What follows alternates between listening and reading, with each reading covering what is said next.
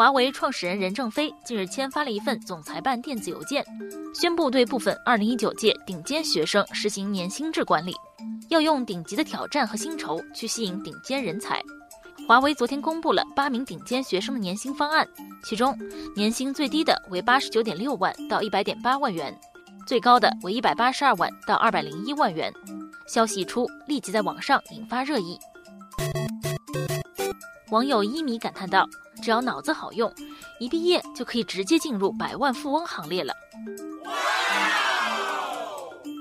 网友芝兰说：“不光是脑子好用，还得懂技术，扛得住工作压力。”再说了，得到多少就得付出多少，毕竟那份工资不是让你拿着玩的。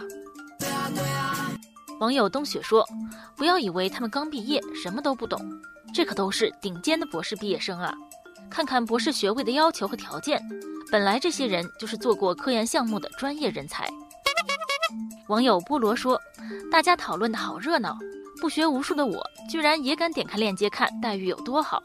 你别说，还真不错。”可惜我只是个本科生，我是华为得不到的人。许多网友认为，给顶尖人才开高薪是对人才最大的尊重，也是企业能长久立于不败之地的基础。网友大家来跳舞说，华为有重视人才的传统。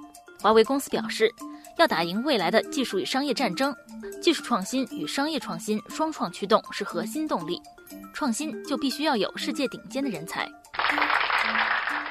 网友晴空万里说，华为创始人任正非早就表态，将从世界范围招揽天才少年，今年招二十到三十人，明年还想招二百到三百人。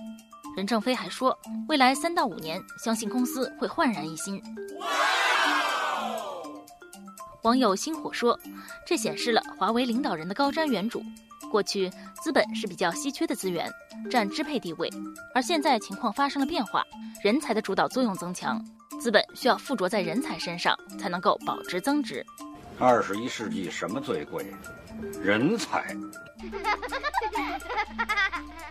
网友蓝山说，华为为何在多个领域世界领先？